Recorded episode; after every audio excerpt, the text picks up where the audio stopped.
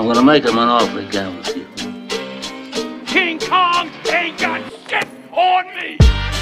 There's no clock on this thing. This is a war of attrition. You show me a pay stub for $72,000 on it, I quit my job right now and I work for you.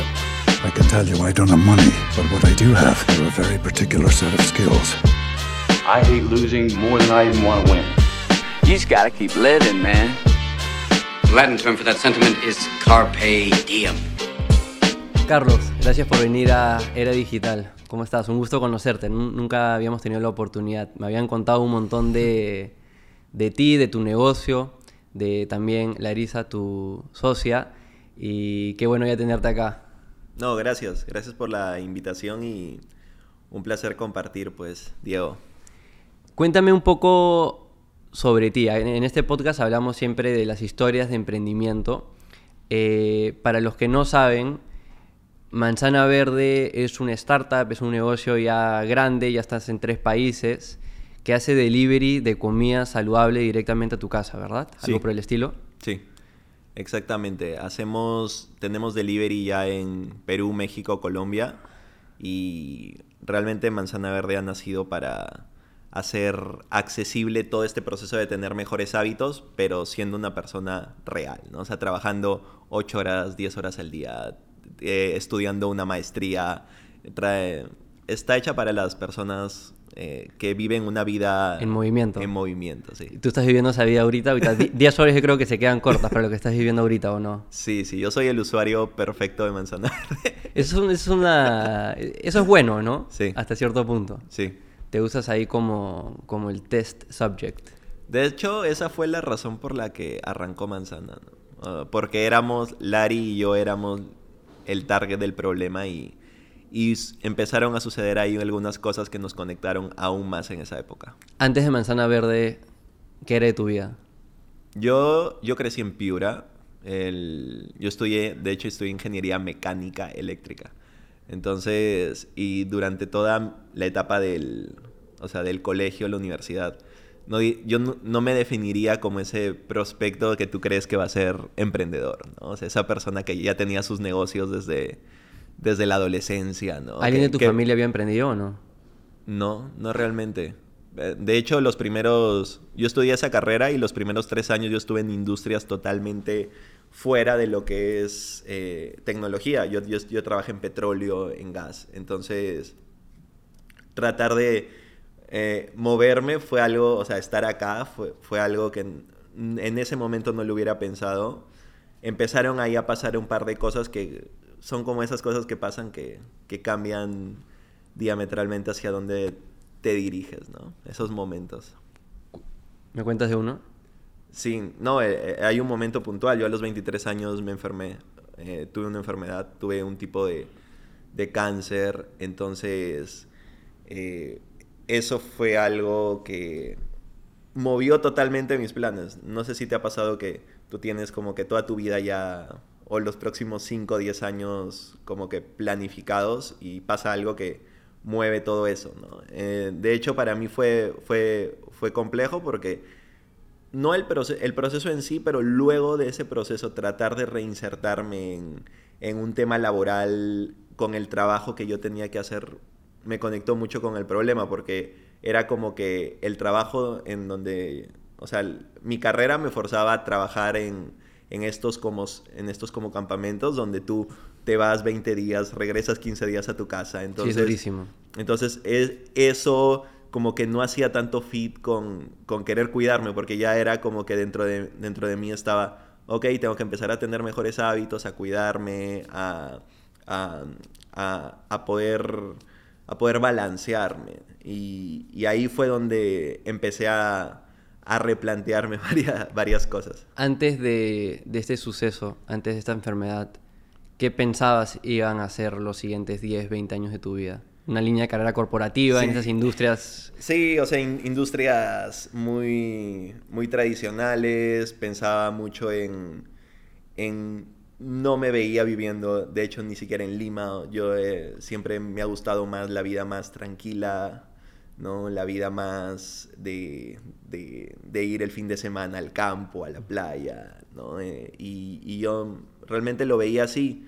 El, sí, sí, sí creo que era algo como que tal vez podía haber terminado haciendo, nunca se sabe, pero, o sea, el tema de emprender, pero, pero sí, sí fue, a- ese fue el hecho puntual que en ese momento cambió todo. ¿no? ¿Y dejaste tu trabajo o simplemente No. fue- hiciste esas alteraciones en estilo de vida saludables? No, lo que pasó en ese momento fue que yo regresé a, a Piura. O sea, busqué un trabajo igual en, en, ese, en la línea donde, donde yo había estudiado, pero en Piura, donde probablemente uno gana el 60% de lo que ganaría en, en- si, si, si, si hubiera continuado allá. Eh, y, y no... Y en ese momento no lo hice como buscando emprender en específico. En mi mente no estaba, voy a emprender, voy a hacer esto, esto, esto, sino era, quiero regresar y quiero explorar qué es lo que voy a hacer porque no estoy contento con lo que estoy haciendo ahora. Y, es, y, a y muchas veces me ha pasado, de hecho, así, que primero tomas una decisión y luego las cosas pasan.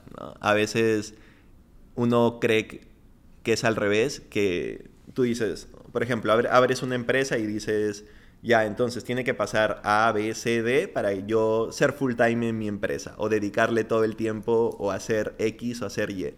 ¿no? Entonces, a mí me ha pasado particularmente al revés. O sea, primero he tomado una decisión que como que hace que refleja que yo estoy apostando por eso, ¿no? Entonces, en ese caso mi decisión fue voy a ven- voy a regresar y voy a apostar por buscarme, ¿no? Buscar buscar y, y una vez que llegué a los seis meses ya estábamos empezando Manzana Verde, pero A ver, a ver, a ver, La- pero, pero ese ha sido un... Quiero hacerle la siguiente pregunta porque creo que mucha gente, en distintas etapas de su vida, algunas personas muy jóvenes, algunas personas hasta muy mayores, se sienten, sienten que están en esa situación, que se están, están buscando, quieren tomar un paso para atrás, reorganizar su vida para ver si toman ahora dos pasos hacia adelante en algo nuevo. ¿Cómo abarcaste ese proceso de descubrimiento para llegar seis meses después a Manzana Verde? ¿O fue algo que simplemente estabas tranquilo y surgió la idea y vamos con esto y nunca se dudó? ¿Habían Eh, otras opciones? No, eh, es que ese fue en realidad el proceso. O sea, la decisión era eh, empezar a probar cosas, a buscar cosas que, que me llenen más, porque yo en ese momento estaba como, aparte de que sentía que no me estaba cuidando, sentía que me aburría muy rápido. O sea, me sat- el, el trabajo llegaba a un punto de saturación muy rápido para mí. O sea, ¿Qué sabías que te gustaba? ¿Qué te apasionaba? eh, sabía que donde estaba no, e- no era como me veía en, los siguientes años. De hecho, no, tenía un- una... O sea, no tenía la idea clara de lo que quería hacer. Ni siquiera, eh, ni siquiera estaba en mí emprender. Simplemente quería explorar nuevas cosas. Explorar nuevas cosas. Podría haber sido estudiar otra carrera, podría haber sido emprender, podría haber sido eh, tomarme un año sabático, eh, podrían haber sido varias cosas, pero lo, creo que la clave de- del momento en que surgió Manzana Verde fue, fue mi socia, fue Lari. Porque yo recuerdo que, no sé, éramos, éramos amigos y, y en ese momento yo tuve la idea. O sea, tu- o sea, no sé, vi y dije, wow, esto solucionaría un problema que yo tengo, que tú tienes, pero... Y- y creo que estaría chévere hacerlo. Y Lari fue en ese momento esa persona que dijo, hay que, ya hay que hacerlo. Y yo fue como que en ese momento me puse a pensar y dije, usualmente no hubiera dicho, ya hay que pensarlo más, ¿no? Pero en ese momento dije, ya. Y ¿Cuál, ¿Cuál era el problema que, que identificaron? El problema es que, es que cuidarte y realmente tener una vida donde trabajas duro, te mueves constantemente en América Latina es muy complejo, ¿no? por muchos factores, por, por el tiempo. ¿Tú crees que cuidarte es importante? Claro que sí. O sea, voy al gimnasio, corro, trato de comer bien. A veces me, me- me doy mis gustos con, con los rapis, pero, Ya, pero así- se intenta y es importante. Así como tú, a nueve de cada diez personas van a responder que sí, pero luego les preguntas, "¿Lo- ¿sientes que lo haces realmente? Y ahí el, ese número baja de 9 a 2. Claro. Entonces, eso es, ¿no? Y, y- y los factores eran, son los factores de una vida de una vida de estos años, ¿no? Tiempo, eh, pricing, el, a, a, ver, pedir un, comida saludable de, en, un, en, una, en, una, aplicación on demand todos los días no es Y empezaron no en Piura particularmente, ¿no? Y empezamos en Piura. ¿Qué opciones habían en Piura para resolver ese problema en aquel entonces? Realmente ni en Piura ni, ni, a, ni aquí, ¿no? O sea, las opciones eh, estaban más targeteadas a, a, un, a, un, a, una clase A, porque si tú, si tú formas parte de un sector A y quieres cuidarte, primero puedes tener alguien que te cocine, puedes tener eh, el tiempo para hacer, para hacer las cosas que tienes que hacer porque no tienes otras responsabilidades o alguien hace estas responsabilidades adicionales por ti, ¿no? Entonces, yo creo que eso es, Manzana Verde un poco entra ahí a, a democratizar y a, y, a, y a, hacer mucho más eh, extenso este, este scope, ¿no? Claro, y todo era almuerzos más que nada al inicio, me Eh, imagino, no, hora de no. trabajo. No, Manzana Verde empezó como un delivery. Para en esta época, el- ni Larry ni yo teníamos background de tecnología. Entonces, por nuestro background, ¿qué fue lo que hicimos? Hicimos una dark kitchen. Eh, montamos una dark kitchen, yo recuerdo en el segundo piso de la casa de Larisa. O sea, Para los, que no, para los que no saben qué es un dark kitchen, es básicamente una cocina que no tiene puerta a público. Solo se cocina y desde ahí se hacen los repartos. una cocina hecha 100% para delivery. Exacto. Entonces, eso es. Montamos una cocina en el segundo piso del, de la casa de Lari. De hecho, la idea inicial era eh, comida congelada. O sea, era producir platos, envasarlos al vacío, que ahora hay algunas empresas que de hecho lo hacen, y, y hacerte una entrega a la semana. Yo recuerdo que llegamos a, a producir 600 platos ya listos para venderlos en paquetes. Eh, compramos unas máquinas de envasado al vacío y, y justo en ese momento, no sé si recuerdas que en 2017 hubo un tema climático en el norte, unas lluvias. Sí. Ya. Eh, Como huaicos, Sí, sí. Empezaron, empezó todo este tema y el río se desbordó y nos quedamos ahí con 600 platos y, sin poder distribuirlos. El, y, y tuvimos que... En ese momento creo que lo que hicimos fue entre, repartimos esa comida entre la gente damnificada de, los, de los barrios más damnificados de esa época.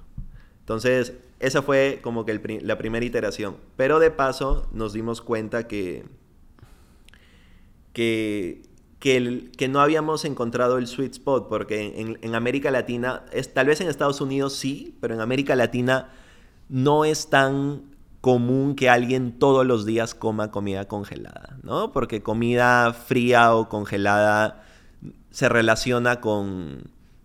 No es como tu opción A de comida, sino es como algo que comes si tu opción A te falla, ¿no? Si, Claro. si no puedes ir al lugar donde comes todos los días, ok, ya tengo esto en la refrigeradora que me salva, ¿no? Entonces, lo que nosotros buscábamos no era eso, no era salvarte, sino era... Proveerte lo que en verdad tu necesitas. opción, prin- ser tu opción principal, ¿no? Entonces, por eso migramos el modelo a cocinas, a, a- a comida del día y, y tuvimos ese modelo año y medio en Piura.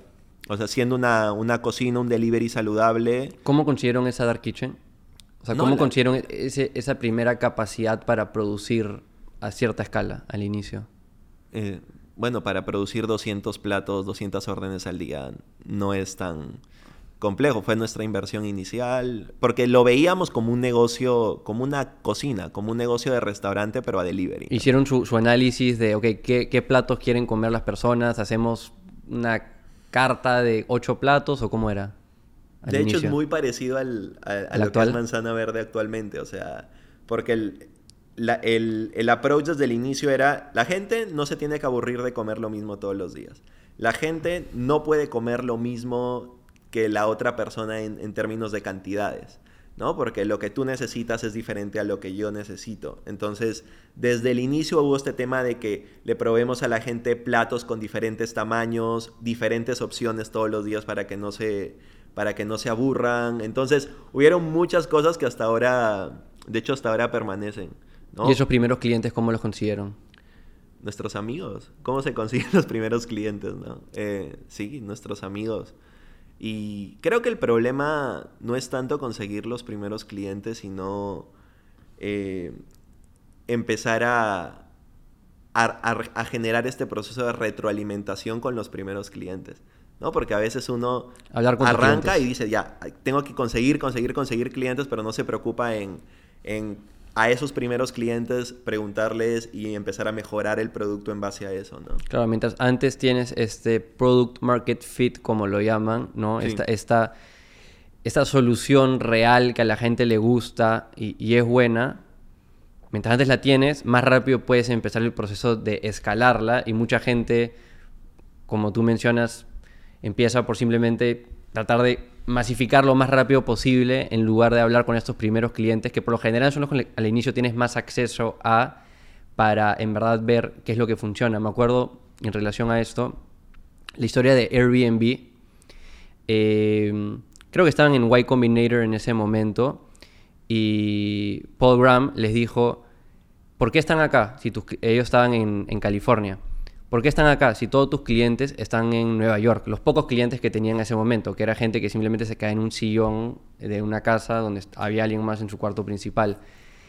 Vayan y hablen con sus clientes en persona, tómense un vuelo, hablen con estas pocas personas porque nunca va a ser más fácil que ahora hablar con tus clientes para tratar de mejorar la experiencia No, lo de, más rápido de hecho, posible. nosotros nos pasó algo parecido, pero en, en escala más pequeña, obvio, ¿no? Eh, realmente cuando ya con el tiempo nos dimos cuenta que debimos haber, ab- haber abierto en Lima mucho antes, ¿no?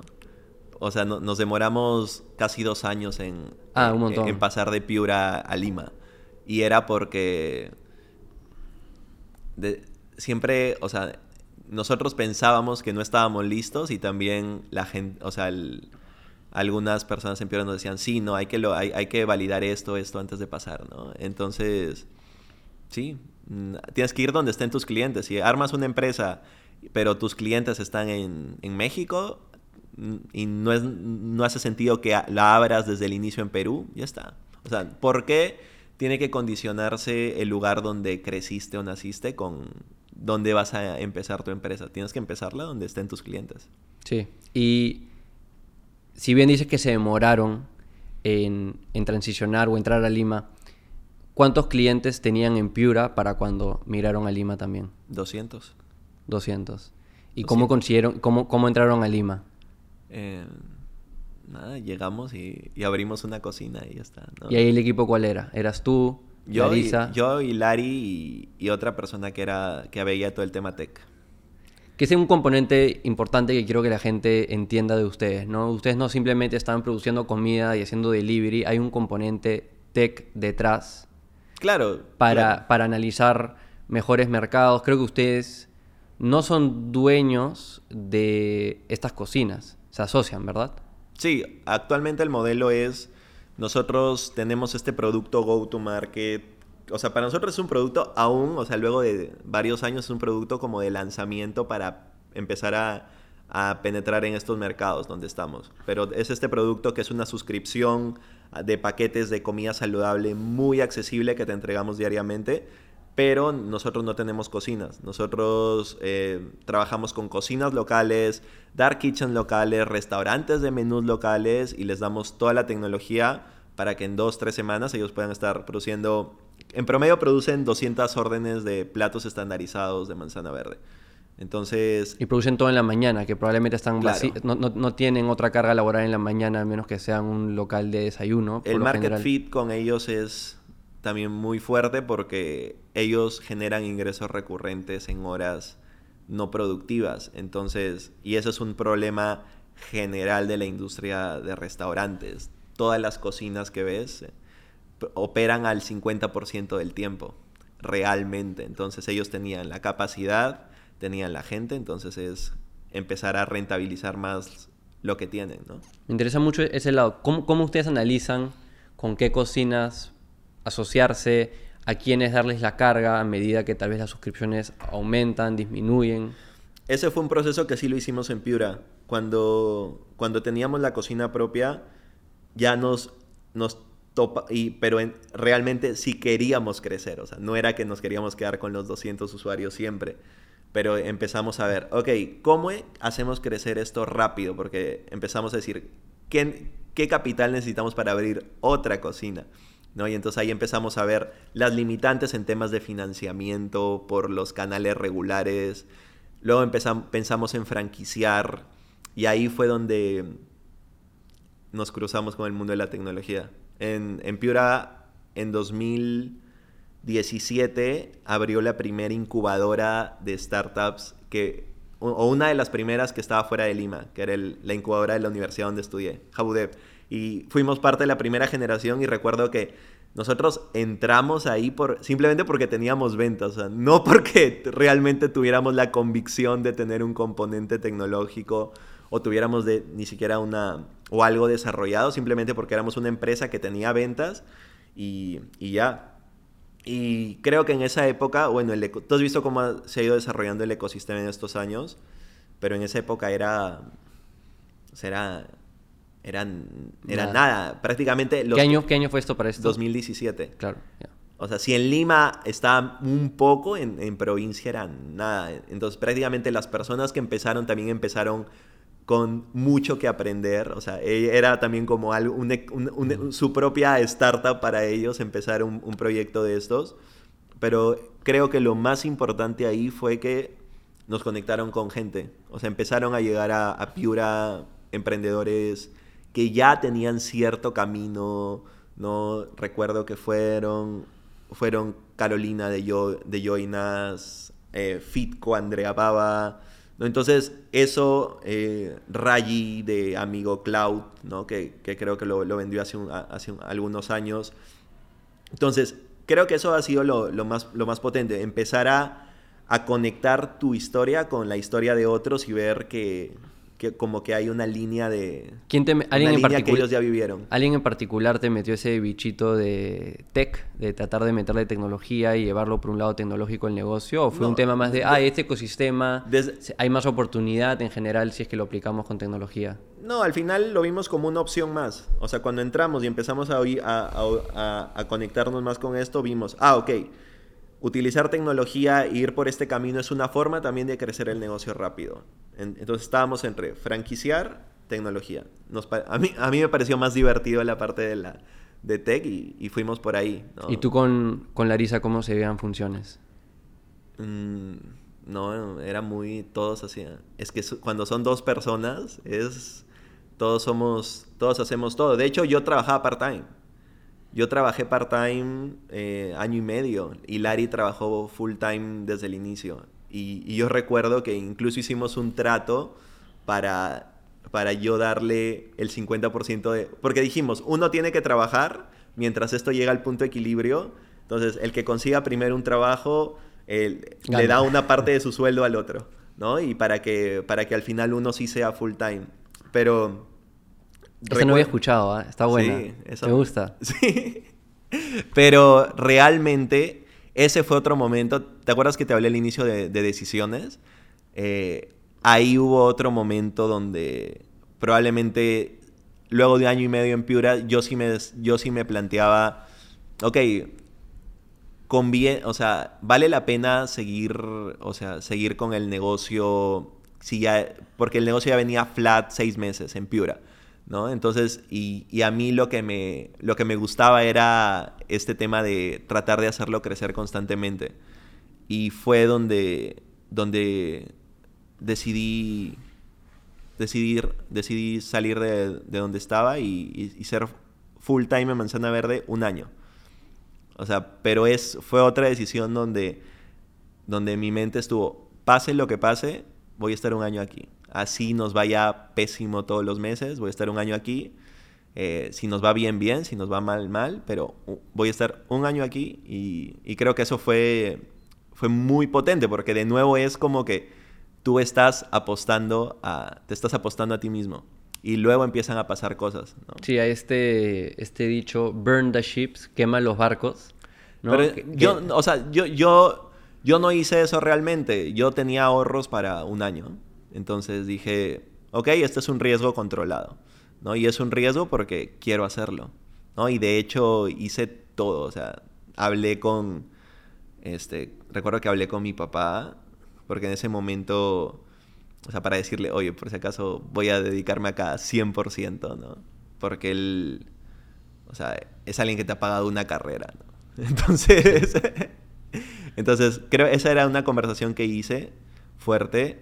eh, y, luego a los dos meses recuerdo que entramos a UTEC, a, la aceleradora de acá de, Lima. Y el primer día en UTEC nos dijeron, ya, ¿cuándo vienen a Lima? Y, a la semana, a las dos semanas de entrar en UTEC, creo que abrimos en Lima, eh, sin saber mucho tampoco, pero abrimos y ya, o sea, literal, tres meses después de esa decisión, estábamos abriendo en Lima, un año y medio después en México y empezó a pasar todo. En onda de, de- dar valor a todos los que nos escuchan, me encantaría saber qué es lo que les funcionó. O sea, cuáles fueron estas dos, tres cosas claves que tal vez les funcionaron a ustedes para escalar, inicialmente, como dices, después de Piura en Lima y luego abrirse a México y Colombia. O sea, cuáles son algunas de esas cosas claves, tal vez relacionadas a marketing o ventas o operaciones, eh, o un manejo eficiente de, de recursos en cuanto a la gente que contratas, tal vez con esa inversión, eh, inversiones que recaudaron para crecer. A ver, en un inicio, creo que lo más, y esto es algo que no todos toman en consideración, pero es la realidad, el activo más importante que tienen las- los fundadores es su tiempo. No es ni el dinero, ni, ni la gente que... Con, porque para empezar no, no- no tienen dinero para contratar personas, sino es las horas, el tiempo que le puedan dedicar a la empresa y aprender del producto. Eh, realmente para el 95% de empresas, con todos los recursos que hay actualmente, puedes construir un MVP casi puramente no code. El, el MVP de Manzana Verde era una landing page con un botón que te llevaba a un WhatsApp, que era el de Larisa, donde este, le- les explicábamos así en, en WhatsApp todo y les mandábamos una foto de la carta y ellos decían, ah, ya quiero, el lunes quiero esto, el martes quiero esto, el miércoles quiero esto, y lo montábamos en un Excel y, y ya. Sí, hace, hace un par de capítulos hablaba con Gonzalo Aguilar, que el MVP de Prendea, su, su emprendimiento en, en aquel entonces, era este marketplace de clases en vivo y tú pensarías, uy, un marketplace, tecnología, era eh, un Google Form que, con- que conectaba, o era un Typeform, con un- era, un Squarespace que conectaba con un Google Form que luego derivaba a alguien a un link de Zoom, básicamente. Eso era. Eso era.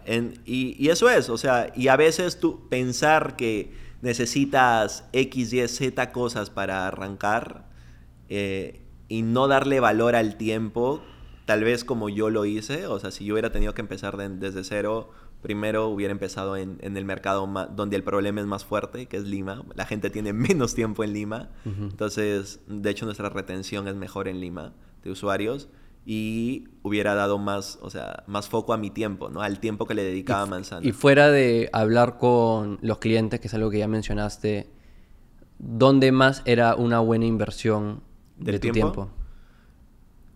En entender, entender realmente, hay dos cosas que uno tiene que entender realmente cuando, cuando arranca, que es si está resolviendo un problema real, ¿no?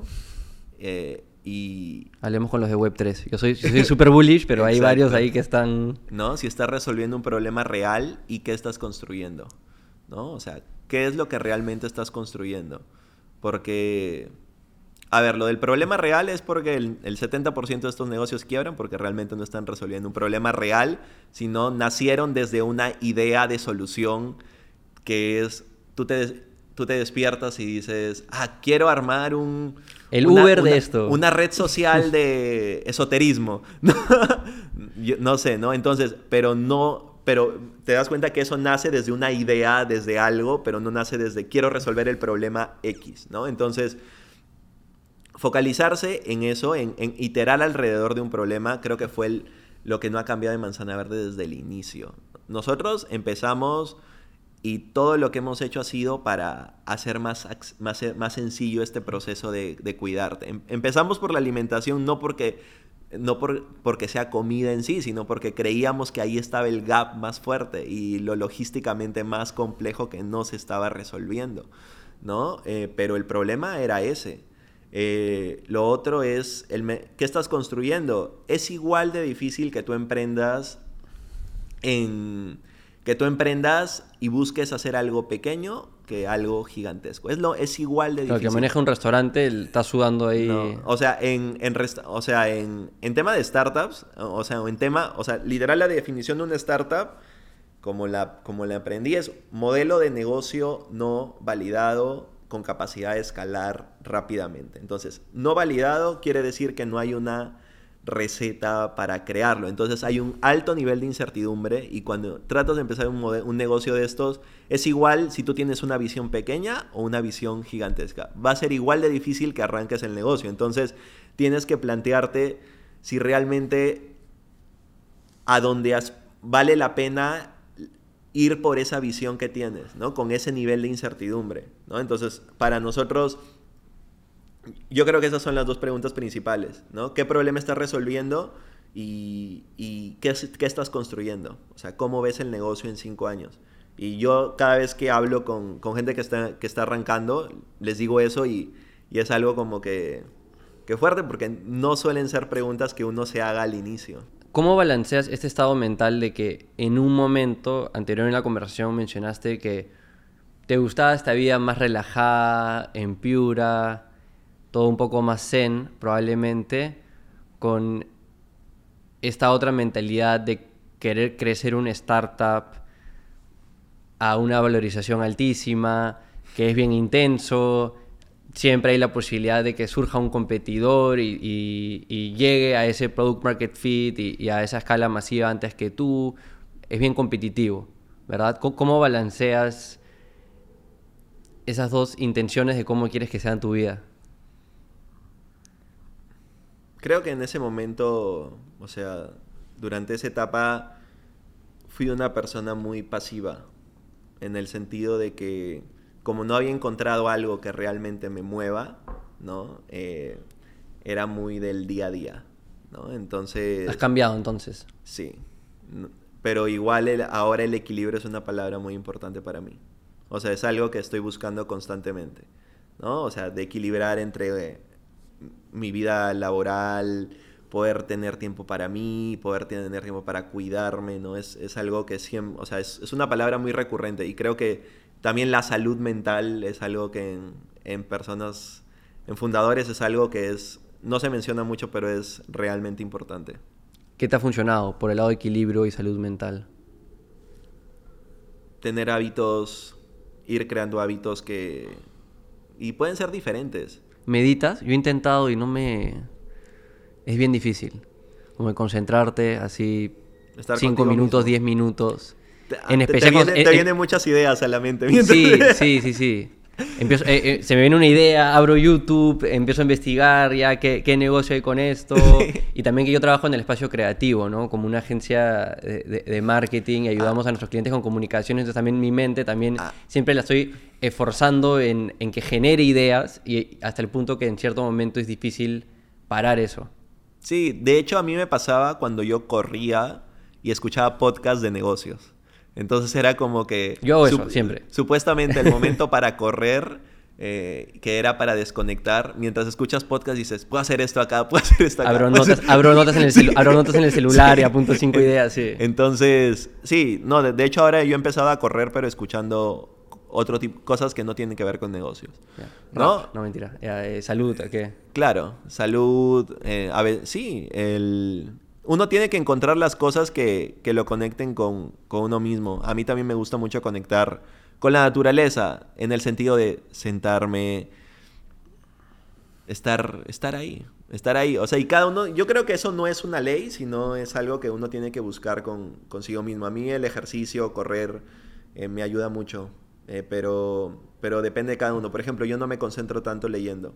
Yo soy, yo de hecho tengo un, tengo todo este, un tema de, de atención, me cuesta un- de déficit de atención. Somos parecidos, creo. o sea, me- y es algo recurrente ah, en, en- en emprendedores, creo, ¿no? En- porque sí lo he escuchado. Y me cuesta mucho prestar atención y leyendo me pasa, entonces el podcast me funciona muy, muy bien. Sí. En mi experiencia siento que los emprendedores están en los extremos. O hay uno, o sea, unos que están súper eh, son súper buenos concentrándose, leyendo, leen todo el día, han leído un montón de libros. Y luego el otro extremo, que han leído tres libros en su vida, pero son de, de tomar acción y aprenden un poco más haciendo que educándose, se podría decir. Y en el medio no hay tantos. Sí, sí, es verdad. ¿Ahorita cuántos son en, en Manzana Verde? Casi 100. Casi 100. Hace... Cuando pegó la pandemia, ¿cuántos eran? 20. 20. ¿Cómo fue ese momento para ustedes? Porque duro, ¿no? Más que nada porque las personas no podían ir a las cocinas. O sea, tal vez la necesidad existía para muchas personas de querer recibir comida saludable, pero de ahí cómo las produces, envías, ¿no? O sea, a ver, ahí te voy a ser súper transparente. Por de dónde venimos, o sea, de, de- de todo el. O sea, de, de toda. A partir de la historia de Manzana Verde y por cómo pasó todo, creo que los retos que han ido viniendo no se han sentido tan complejos.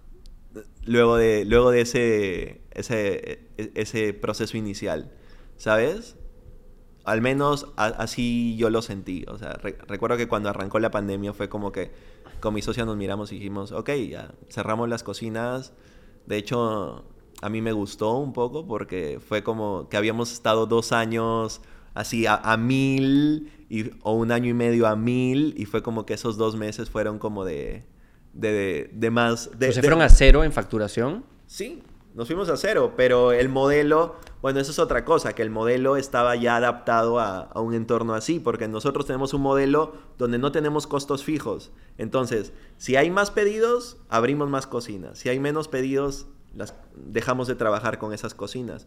¿no? Lo que teníamos, evidentemente, eran personas, teníamos un- esta, esta planilla fija con la que tuvimos que hablar, ¿no? Este, un poco retrasamos sus, o sea, sus salarios, pero siempre, o sea, teníamos, tenía, o sea, no fue algo que fuera especialmente, no lo recuerdo como una etapa especialmente compleja.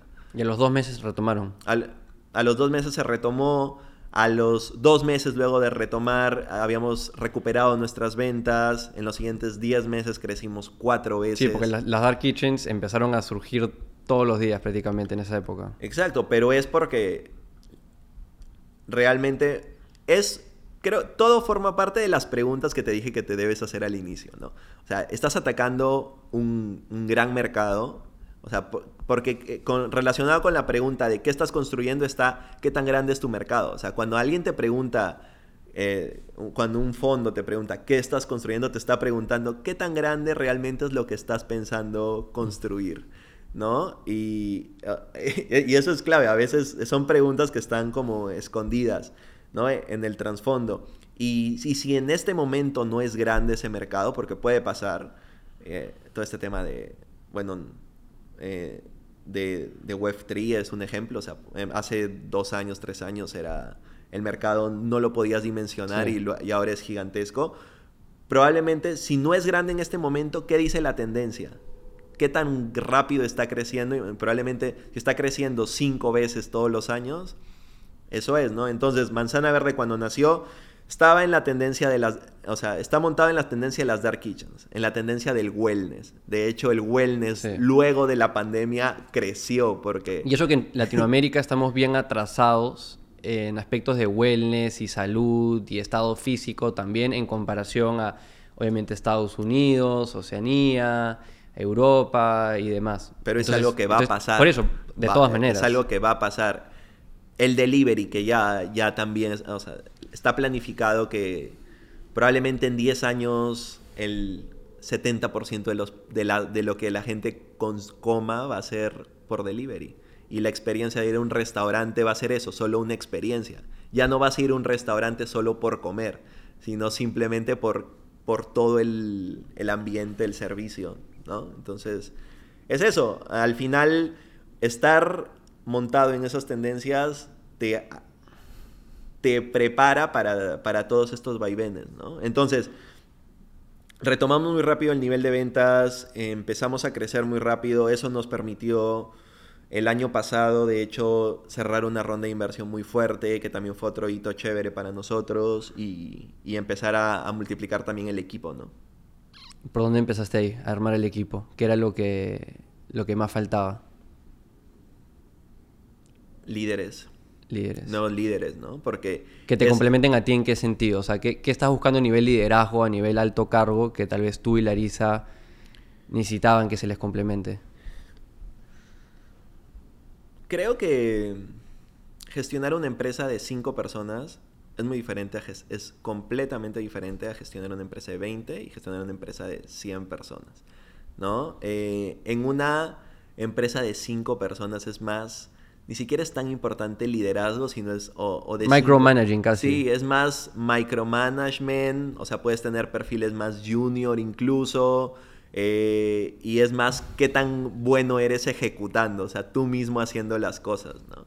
Pero en una empresa de 100 personas, necesitas personas, uno, o sea, tienes que volverte muy bueno reclutando, ¿no? Porque, a ver, la mejor forma de, de- armar un buen equipo es, e, es esto, ¿no? O sea, demorarte, siendo muy, mu- demorarte mucho contratando y siendo muy rápido si alguien, no, alguien no funciona, ¿no? También, ¿no? ¿Por qué? Porque crear un equipo mientras, o sea, crear una cultura o transmitir una cultura mientras la empresa crece muy rápido es como que totalmente opuesto.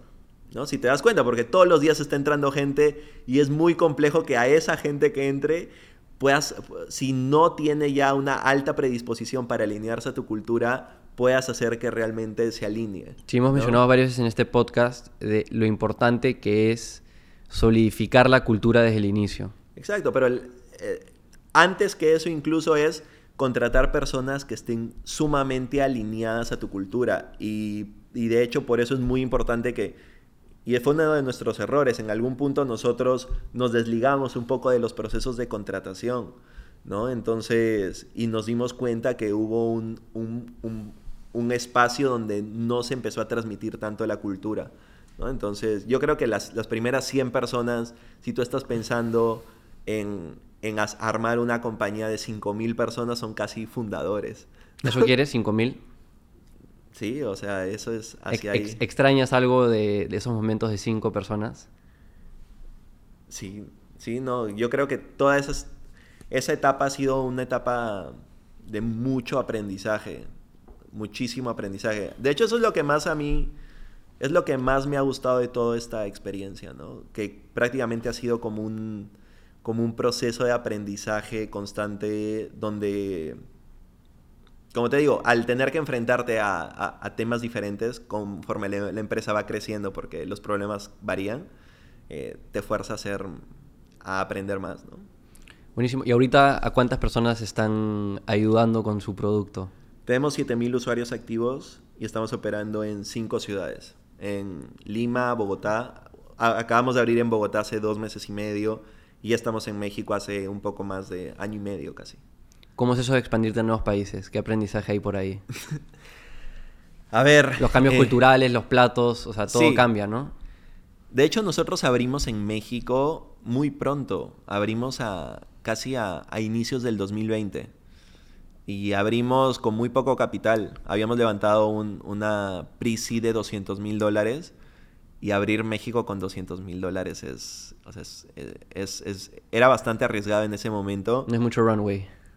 Claro, porque México es un mercado gigantesco, ¿no? Es, entonces, pero nuestra prioridad en ese momento era aprender. Porque hicimos como el, mismo balance Piura Lima, ¿no? O sea, no nos puede pasar de nuevo que nos demoremos tres años o para abrir en México y, y- y luego de esos tres años igual nos demos cuenta del problema A, B, C, D de que implica abrir en México, ¿no? Entonces fue como que abrimos, pero focalizando el aprendizaje, o sea, queríamos ver cuál era el, el- el challenge de, de de adquisición de talento, de adquisición de usuarios, de retención, de la tropicalización del, del nivel de tropicalización que tenía que tener el producto. Entonces, y eso de hecho nos ayudó muchísimo porque ahora que hemos abierto en Colombia, o sea, Colombia ya está adquiriendo más usuarios nuevos que México al mes y con tres meses de operación. Bogotá solamente.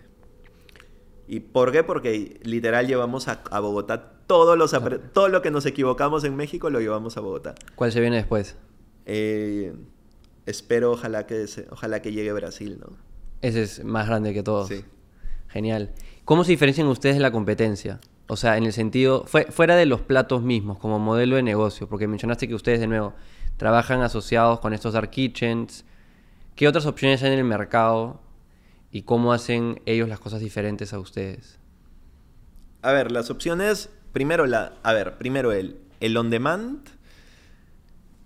es on demand. Eh, la, la frecuencia no es la misma que nuestro producto. Nuestros usuarios en promedio ordenan 18 veces al mes manzana verde. Por lo general piden sus platos cuánto tiempo antes de que lo consuman.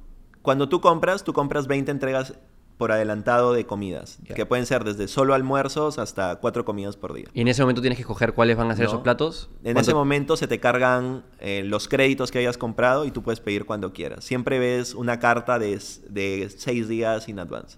Entonces puedes pedirlo si quieres con seis días de anticipación, siempre hasta las 10 de la noche del día anterior. Entonces, primero, ¿cómo nos diferenciamos de... O sea, porque prácticamente estamos en el rubro de alimentos, entonces nuestra competencia es toda, toda, toda empresa que venda alimentos eh, puede llamarse competencia directa o indirecta. Entonces, del on demand es la frecuencia de uso, ¿no? Y el tipo de uso. El on demand no se usa para, para daily food. Se usa para, quieres comer el, el- tu ensalada favorita, la pides de tu restaurante favorito y no lo vas a pedir todos los días, ¿no? A menos que seas de un sector A. ¿no? Correcto. Entonces, eso es, eso es versus el on demand. Hemos logrado una frecuencia de uso muy alta porque por las mismas características del producto. Porque el producto no es solo comida, sino es comida integrada con nutrición. Entonces, tú es, no es que solo estás recibiendo un plato de comida, estás recibiendo un plato que de hecho tiene un tamaño específico de acuerdo a, a una evaluación que te hemos hecho. ¿No? Entonces, recibes un plato con un tamaño específico. Tienes en la misma aplicación también algunos features para controlar tu peso, controlar la nutrición. Y además, con un precio que te permite hacerlo todos los días, eh, eso es lo que ha, ha hecho que el producto de por sí tenga mucha atracción. Otro, otro, otro grupo de competidores son los todas estas empresas de restaurantes digitales que están naciendo. ¿No? El, que, que, que arman Dark Kitchen y tienen múltiples, múltiples marcas. Claro, eh, dentro del mismo Dark de- Kitchen dentro del y mismo se mar- ponen Dark en todos los- y en se Rappi, exacto. sí, todo. Entonces, nuestro producto actual nos ha permitido no generar ninguna venta a través de On Demand. Todas las ventas las hacemos a través de nuestra propia plataforma. Tienes toda la data, que eso es bueno. Exacto, ¿no? Entonces, es como el producto gancho para lo, para lo que viene, amor, porque definitivamente en Manzana Verde se van a abrir más marcas, se van a abrir más a partir de las mismas cocinas y se van a empezar a abrir más productos, ¿no? Sí, porque ustedes están alineados con, con el espíritu inicial, que no necesariamente es comida, es cómo le hago la vida más fácil a esta persona que está Pero no solo ahorrándole tiempo, sino cuidándola, ¿no? Claro, que pueden ir por otros, o sea, no tiene que ser comida necesariamente, puede ser como dice, evaluaciones de salud, es algo cercano a la comida, pero luego se puede expandir Exacto. a Productos wellness, marketplace wellness, otras marcas. gimnasios. Otras marcas wellness, otras marcas... De hecho, lo más cercano son más marcas de comida. Marcas de ensaladas, marcas de hamburguesas, eh, marcas para veganos, ¿no? Entonces, eso es, ¿no? Eso es lo más cercano. Pero, sí, eso es. Realmente es un poco el approach y todo. Eso es de cara al cliente, pero de cara a la operación es otra, es otra cosa también. Hemos creado un modelo con cero, prácticamente cero capex, cero costos fijos, que te permite crecer muy rápido, porque nosotros tenemos la tecnología y queremos abrir en una ciudad, conseguimos una cocina en la zona más densa de la ciudad y empezamos a generarle clientes y ya estamos, estamos montados. De hecho, nos tomó tres semanas abrir en Bogotá. Rapidísimo. ¿Tu día a día cómo es ahora? Que ya son cientos de personas. No, 100. Cien. No. somos, somos, ya somos los ¿Los 100 primeros son en- incluyendo las personas que trabajan en esos dark kitchens o es el equipo core y aparte están? No, el equipo core. Sí, Eh, se puede que cientos de personas te están ayudando. O sea, indirectamente casi todos los días. Porque el estamos- delivery, ¿cómo lo haces? También con un partner. No, tenemos eh, drivers que se conectan a nuestra aplicación. Pero indirectamente, o sea, directamente, Manzana Verde está generando 100 puestos de empleo, pero indirectamente ya más de 500. Claro. ¿no? ¿Y tu día a día cómo es para lidiar con todo eso? ¿no? ¿Cómo organizas tu semana? Me, me interesa saber, porque yo también em- emprendiendo, siempre estoy en ese debate eh, donde cómo divido mi tiempo entre marketing, ventas, operaciones, producto, finanzas, etc. Obviamente la idea es cada vez poder delegar más de, de cada una de esas funciones.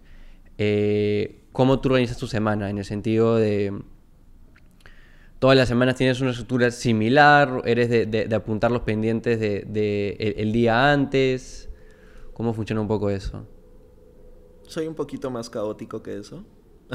en mí, en mí no, sí, no vas a encontrar a alguien súper, súper estructurado, pero sí, sí trato de, como sé, a ver, yo también sé un poco mis debilidades, ¿no?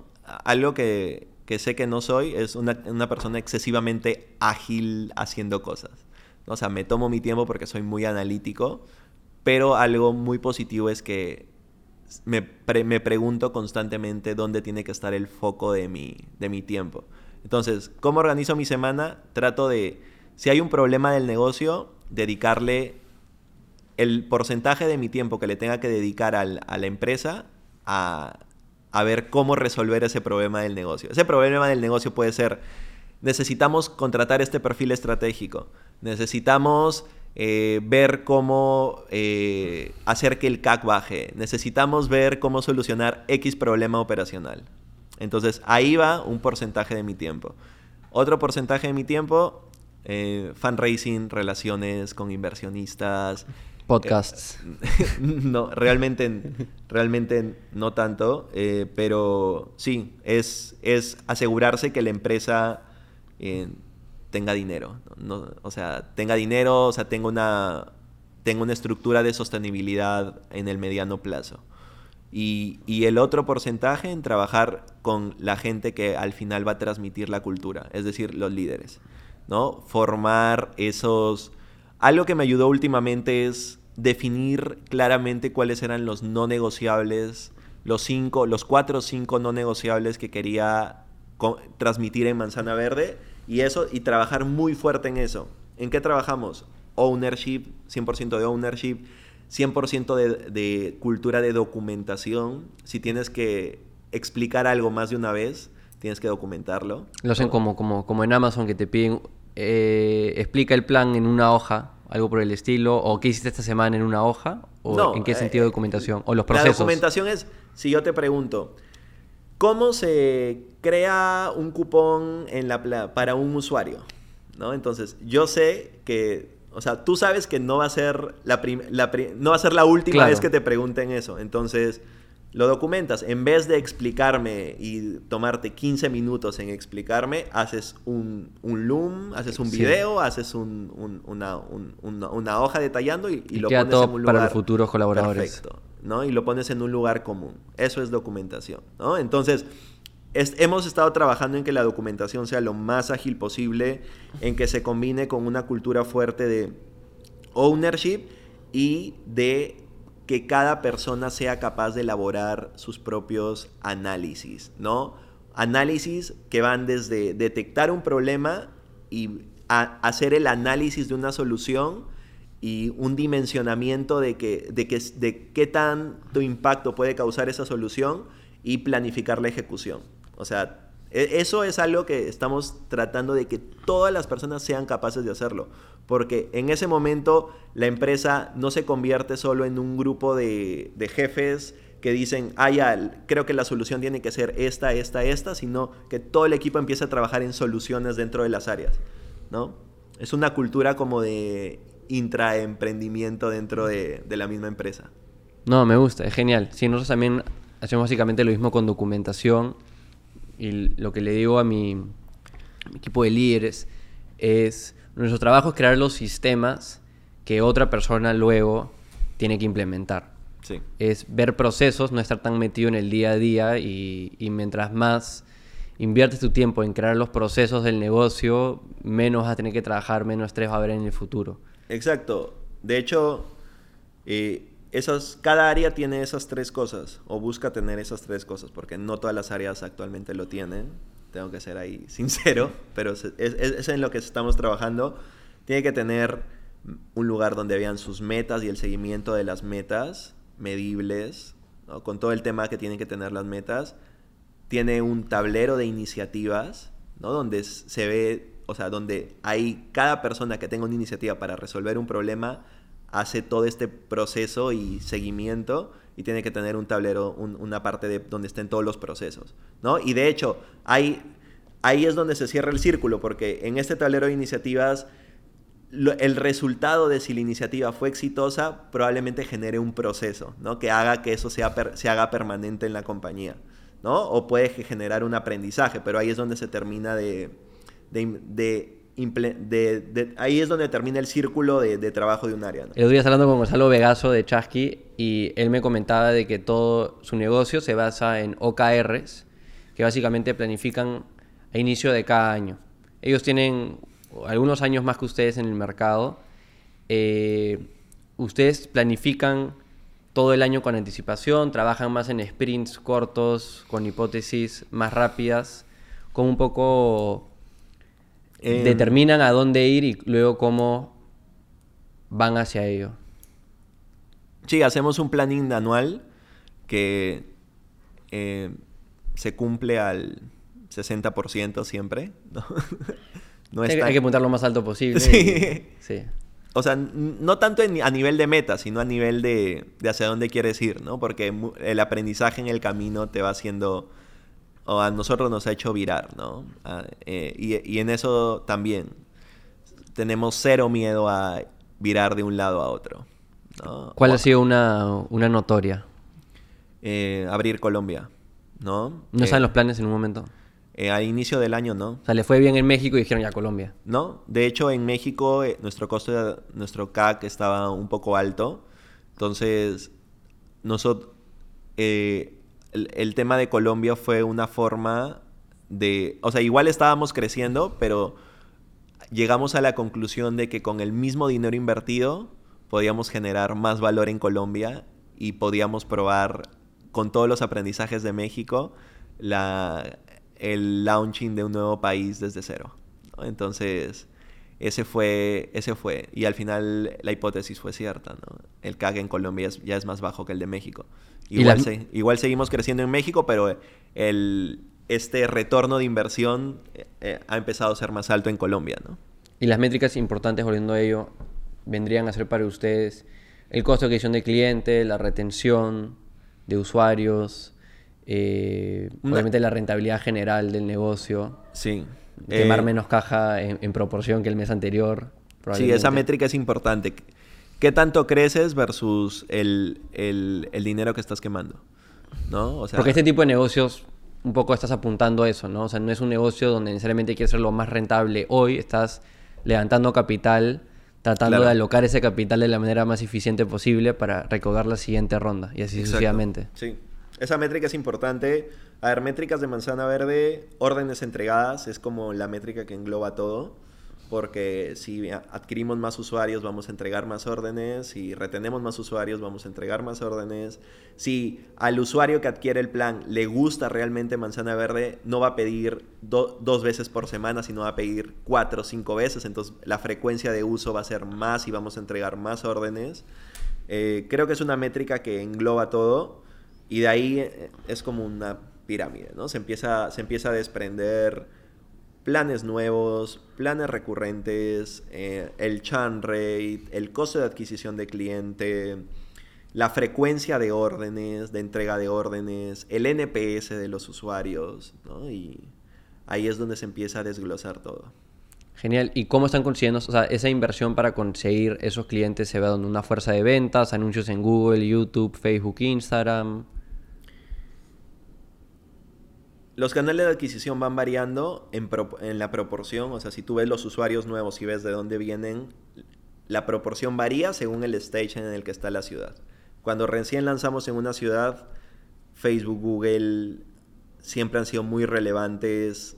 Una buena estrategia de, una, de estrategia de brand awareness es muy importante. O sea, Hemos llegado. Que todas las personas de la ciudad te vean al menos... Eh, de hecho, a, a, eso estamos apuntando ahora que hemos llegado a... O sea, que hemos llegado a Bogotá.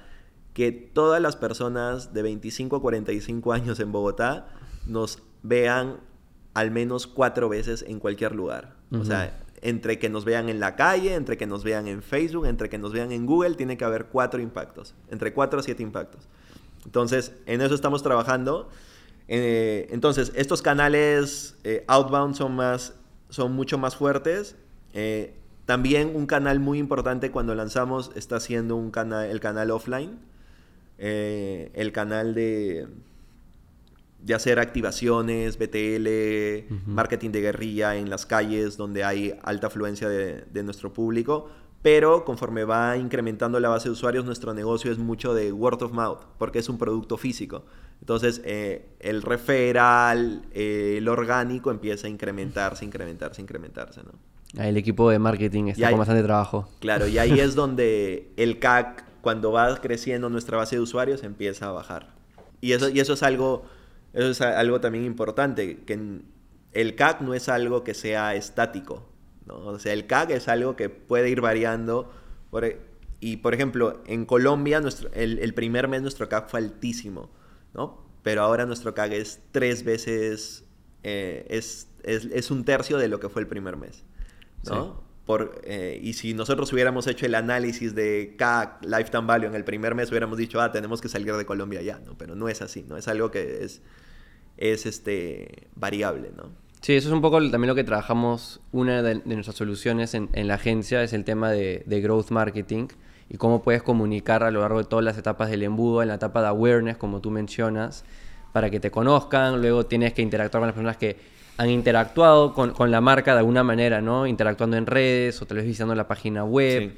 Eh, y cómo conviertes a ellos en un primer usuario, que hagan un free trial, o sean sus primeros suscriptores, luego cómo consigues la retención y cómo también promocionas a esas personas, luego cómo consigues referidos, eh, que esas personas refieran a otras personas y hay muchas dinámicas, muchas cosas que puedes hacer ahí por, por el lado de referidos, muchas de las startups más grandes, una de sus mejores iniciativas de growth han sido cosas relacionadas a referidos. Ahora hasta veo, por ejemplo, TikTok, que también está haciendo referidos. Ahora cuando entras a TikTok te sale, invita a un amigo y te damos tantos dólares o algo por el estilo. Sí. Esos referidos, ¿verdad? Y luego revenue, ¿no? ¿Cómo hacemos que las personas que ya nos compran, que ya nos usan, inviertan más en nosotros, cross-sells, upsells, cómo hacemos que ese lifetime value, como tú mencionas, vaya incrementando. Entonces, Creo que a las personas se quedan solo en la etapa de awareness, me voy a hacer conocer. Pero no, también hay esta etapa y, y probablemente es aún más importante, tal vez no cuando estás ingresando a un mercado, pero cuando si estás consolidado o te quieres consolidar en un mercado específico, comunica más a las etapas inferiores, a las personas que ya te conocen y creces sobre ellos. Quiero salirme un, poco de manzana verde, eh, cambiando un poco de tema. Eh, ¿Qué le dices a esas personas que están considerando emprender versus conseguir un trabajo. Porque tú en un momento, como, como mencionaste anteriormente, cuando te saliste de tu, trabajo este más industrial, no habías considerado emprender. No. Ahí medio que Larisa fue un impulso. Eh, luego, cuando empezaste con ella, Manzana Verde, tú seguías en un trabajo y sea porque encontraron un product market fit, encontraron una necesidad, son súper inteligentes, trabajadores, pudieron validar el negocio desde de una manera más rápida. ¿Qué le dice a esas personas que están en un momento que todavía no saben si les va a funcionar o tal vez ni siquiera han iniciado el negocio, pero sienten que ya desde el inicio tiene que ser un o trabajo o emprendo? O en general que tienen esta duda de, de emprender o no. A ver, primero que emprendan en algo que realmente, o sea, en un problema que realmente los mueva, ¿no? O sea, no por, esa es la de Steve Jobs, ¿no? Como que va a ser tan duro que va a ser... O sea, tiene que ser algo que realmente te mueva, porque a pesar de que ya todo esto de, ok, voy a crear una empresa gigantesca, voy a ser millonario y todo esto, realmente cuando estás ya facing the, problem, eh, no, no te da el impulso suficiente. Es como, claro, lo, que dice Steve Jobs, ¿no? Como que tienes que hacer algo que te guste porque es tan duro que cualquier... Y, y ya que eres una persona racional y sensata, te vas a rendir.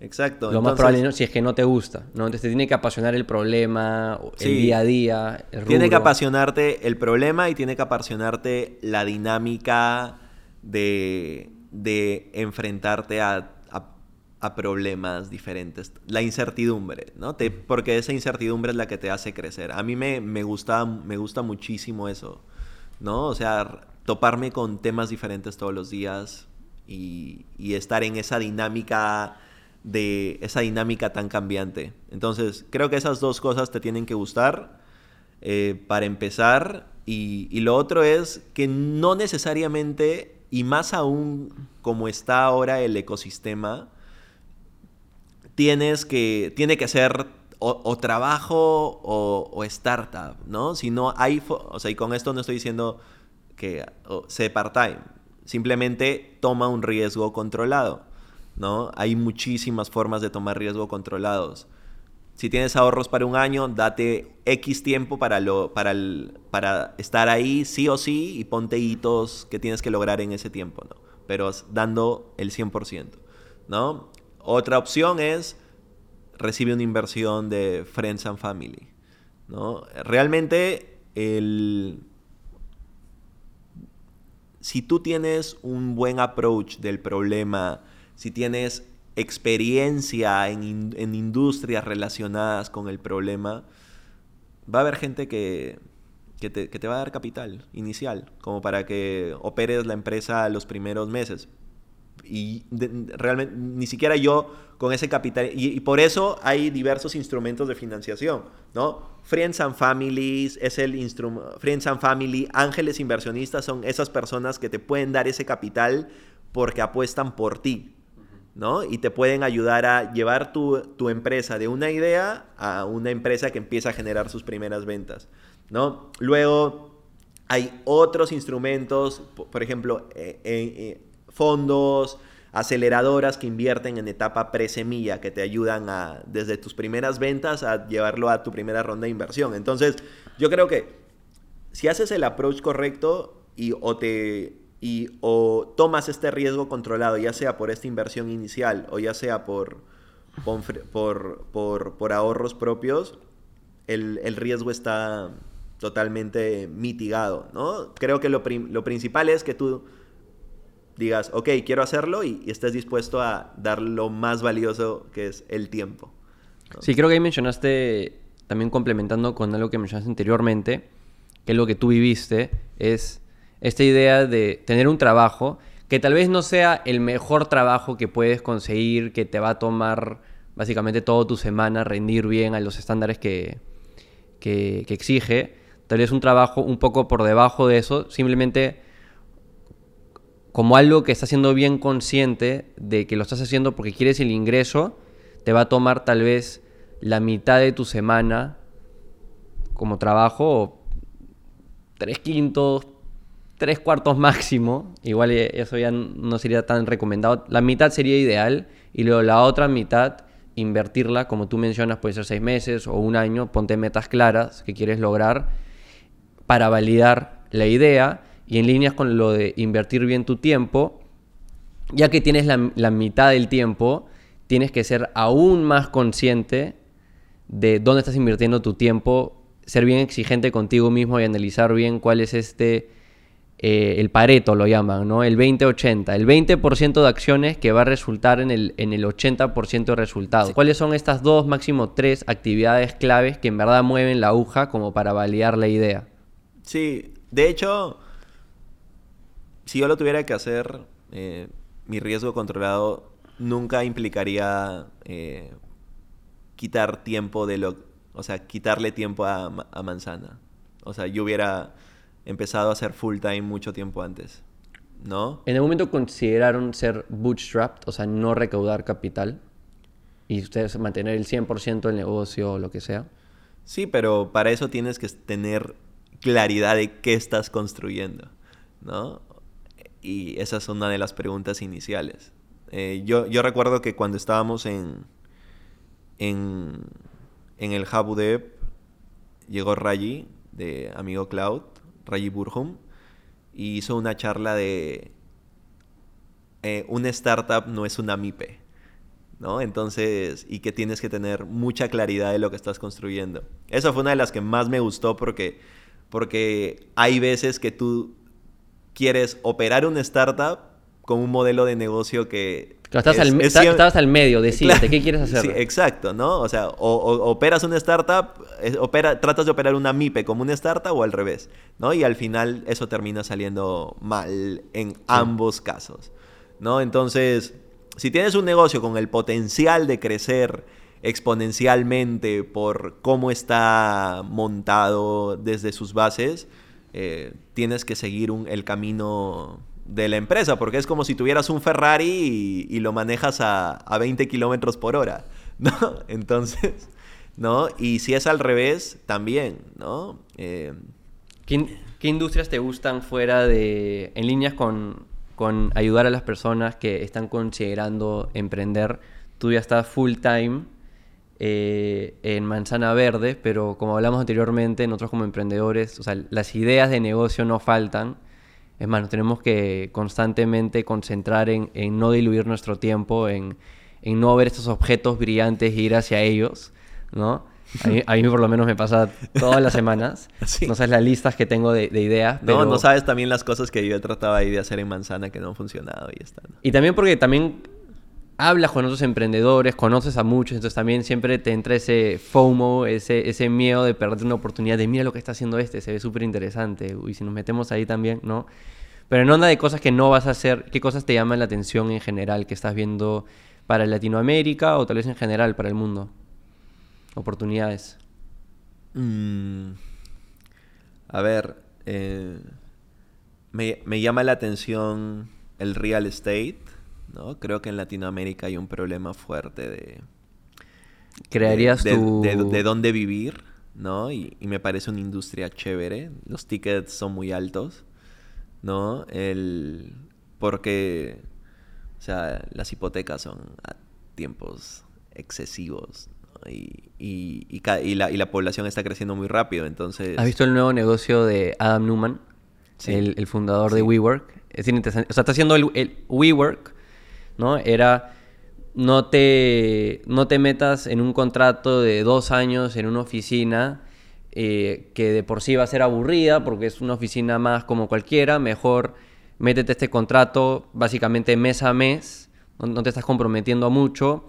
En estas oficinas súper bonitas con una comunidad y, y todas las amenidades necesarias para hacerte la vida más fácil, etcétera, ¿no? Y lo creció una empresa multibillonaria, en un momento valorizaban 40 billones y luego re- re- redujo como a 4. Lo votaron y ahora ha creado lo mismo, pero para Nació vivienda. unicornio, para ¿no? vivienda. Nació unicornio. Sí. Exacto. Recaudó Sí. 300 como 300 millones de Andreessen Horowitz. La inversión más grande de Andreessen Horowitz. Sí, nació unicornio. Sí, sí, sí leí la historia. Me llamó mucho la atención, a- a- aunque no sé qué es específicamente, me llamó porque es algo con... En general yo me siento muy identificado con industrias tradicionales, eh, empresas que rediseñan industrias muy tradicionales. ¿no? Con tu, con tu experiencia actual, volviendo a tu trabajo anterior, ¿hay, alguna, ¿hay algo por hacer? Eh, no, no me he puesto a pensar tanto ahí. Desde, es- desde ese momento. No, o sea. O sea, yo me siento muy identificado siempre con em- industrias muy tradicionales que sean muy B2C, o sea, que, ata- que ataquen problemas, eh, problemas globales. Que por lo ¿no? general B2C, yo tengo entendido, es un poco más difícil. Es más M- difícil. Muchos negocios o sea, de los que facturan, de los que estamos hablando, Se B2B. startuperos sean B2B y ahí están el 80% de sus ingresos, por lo menos. Eh, Sí, es que B2B es un... Es más estable la retención, ¿no? Eh, Se engrana en la empresa. Eh, Claro, ¿no? Entonces en B2C tienes que solucionar un problema real y un problema que y, tu- tenga y mucha tus gente. CACs, tu costo de adquisición de cliente tiene que ser considerablemente menor para ser rentable. Exacto, ¿no? Entonces, no, a mí me identifica mucho eso, industrias tradicionales, ya sea en, en- en el acceso a herramientas financieras, en, en el real estate, en cosas que con los que tú tienes en tu cont- eh, contacto en el día a día, ¿no? Alimentación, tu casa, tu, tu carro, tu- tus finanzas, tus ahorros, ¿no? Entonces, creo que eso a mí me, me llama mucho la atención. Como dicen, el cambiar la, cambiar la forma de vida de la gente.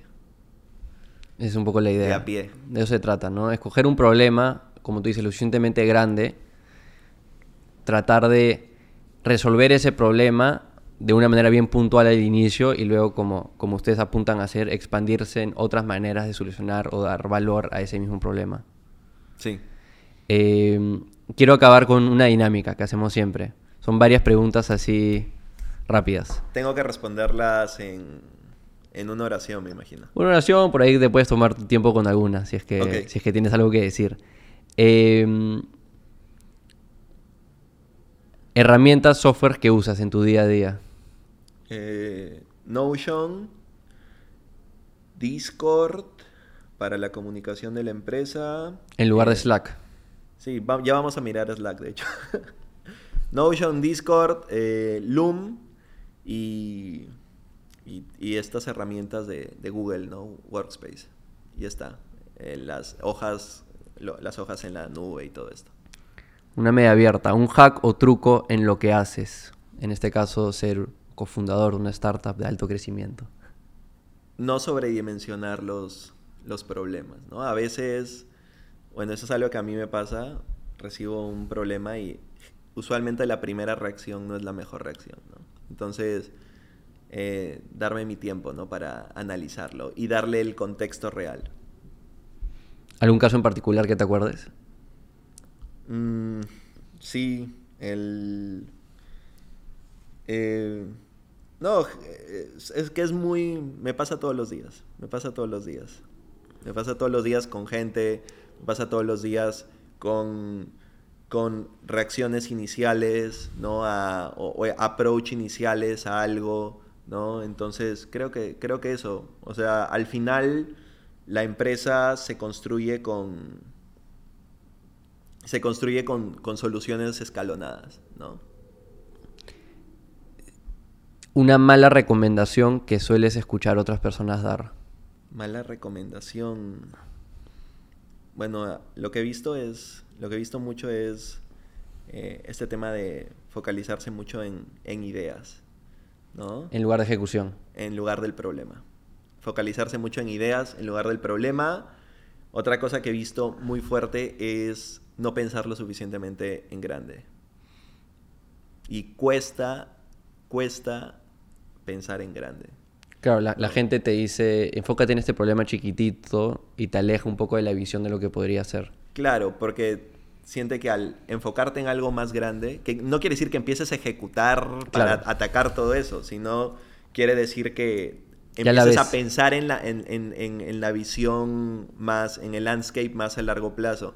De hecho, cuando nosotros nos preguntaban, en, si tú le hubieras preguntado a Carlos en el 2018 cuál era el- su visión de Manzana Verde, te hubiera Llegar a dicho, Lima.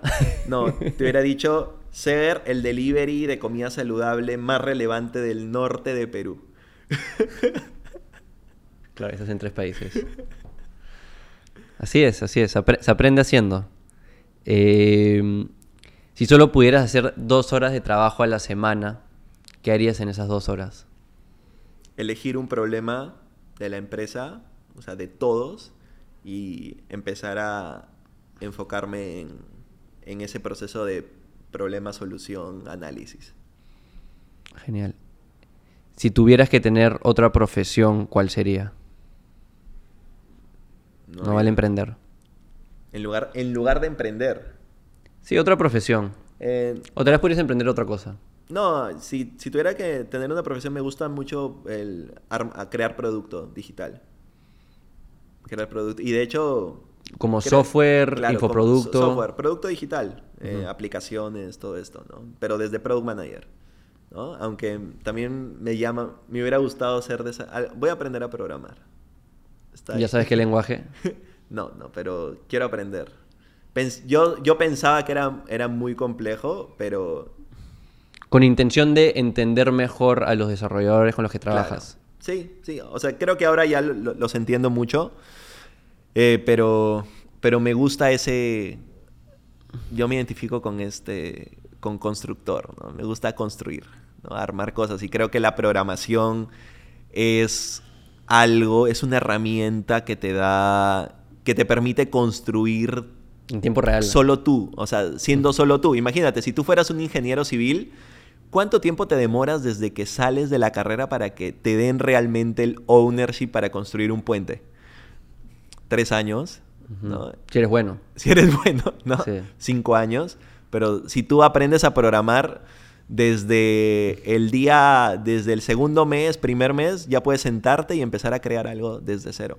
Y para los que no quieren programar, o sea, hay mucho de eso que también que se puede hacer hoy en día casi como que con no code, ¿no? Como hablamos Sí, anteriormente, mezclando exacto. distintos softwares entre sí. Exacto. Que es m- un poco más por donde, por donde ando yo. Eh, mejor compra de 100 dólares o menos. No vale suscripción a Manzana Verde. Wow. Y justo está en 100 dólares. Está más. A ver. Mejor compra. El. Algo que. Para mí, al- algo que te ayude a.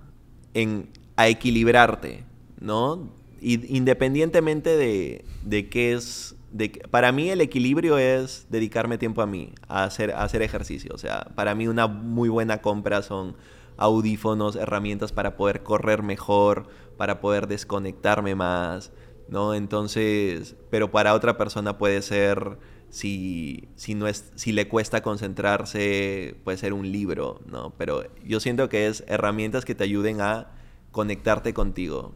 Yo soy, hay personas que les cuesta estar consigo mismos, por eso tienen que estar rodeados o de ruido o de cosas que hacer o gente. Entonces, creo que ese, ese espacio de que realmente estés contigo mismo es, es chévere. Entonces, lo que sea que te ayude a eso es una buena compra. Buen consejo. Eh, un panel en la calle que toda la ciudad podría ver. ¿Qué pondrías? ¿Acerca de Manzana Verde? No, no. O sea, si quieres, puedes, si quieres ser marquetero, marquetea. Si quieres inspirar al mundo, inspira al mundo, ¿no? No, solo se me viene a la mente algo de manzana. Eh, cuídate sin complicaciones. Eso, eso, es- eso es- eso es nuestra marca. Eh, come, come bien sin complicaciones. Me gusta. Es bien, es bien enfocado. Puedes crear bastante alrededor de eso. Eh, libro que más has recomendado. Me gusta mucho si, si hay dos clases de libros. El que los uso para desconectar. Me gusta mucho Mario Vargas Llosa. Eh, y el último que leí fue La fiesta del chivo, buenísimo. Y, eh, y los que usas para emprender. The Hard Things About Hard Things es muy bueno. Lo han recomendado varias veces acá. Película que más has recomendado. Acá somos cinéfilos. No, mi, mi película favorita es, eh, es el, el Silencio de los Corderos. Es buenísima. Buena, sí. Sí. Yo la vi por primera vez recién, hace como dos años. O sea, es bien antigua, pero recién la vi hace como dos años, durante la pandemia. Eh, ¿Qué nuevo hábito del último par de años ha sido el que más te ha ayudado? tener un día cero trabajo, cero manzana verde. Que usualmente que es el sábado. El, usualmente es el sábado. Sí, para mí también. Eh, la última. La mejor inversión que has realizado. Puede ser de gasto de dinero, tiempo, energía. Creo que cuando llegamos a Lima fue el periodo donde yo sentí que en proporción de tiempo versus crecimiento personal fue el más grande. Porque llegamos a Lima y llegamos a un coworking en UTEC, donde habían empresas, otras startups, y literal, nosotros, yo con Larisa nos miramos y, pensamos, wow, creo que todas están en un, están en un stage más avanzado que nosotros, ¿no? Entonces, como que nos, nos, con- nos condicionamos mucho a, a esos meses realmente eh, trabajar muy fuerte. Y recuerdo que, o sea, no sé qué tan saludable haya sido, pero literal trabajamos de lunes a domingo. Pero no lo hicimos, solo lo hicimos esos cinco o seis meses, pero ahí fue donde Manzana Verde cambió de, de, de, de MIPE a startup. Me hace pensar en, en la frase esta, eres el promedio de las cinco personas con, con las que más pasas tiempo. Obviamente en, en un contexto más amplio, ¿no? Pero alrededor de las empresas con las que estás. Sí, y, y al final, y yo recuerdo eso como un, un periodo específico de Manzana, porque recuerdo que al final de ese periodo nosotros hubo un... Seedstars hizo un concurso y nosotros ganamos como la mejor startup de Perú. Y recuerdo que e- ese fue uno de los, o sea, de los premios, de los reconocimientos que más he disfrutado. Pero no lo disfruté por el reconocimiento en sí, sino lo disfruté por todo el proceso que había habido en esos seis meses. Me pareció chévere. No, increíble. Carlos, eh, ha sido una historia en verdad fascinante para mí. Me encanta que, que un startup, otro startup peruano, esté ahí conquistando Latinoamérica. Entonces, ya cuando, cuando estén ahí en Brasil y, y en el resto de países, vamos a repetir esta conversación para, para hablar de los nuevos aprendizajes. Ahí también tengo que crear mi cuenta. Ah, y tenemos- tengo que darte un cupón también. De todas maneras, ahí lo vamos a poner en, el, en la descripción de este capítulo, ahí en la plataforma de audio y en el YouTube. De todas maneras, para que para ayudar a cambiar más vidas. Esa es la bien. idea. Increíble. Muchísimas gracias, Carlos. Un placer, Diego.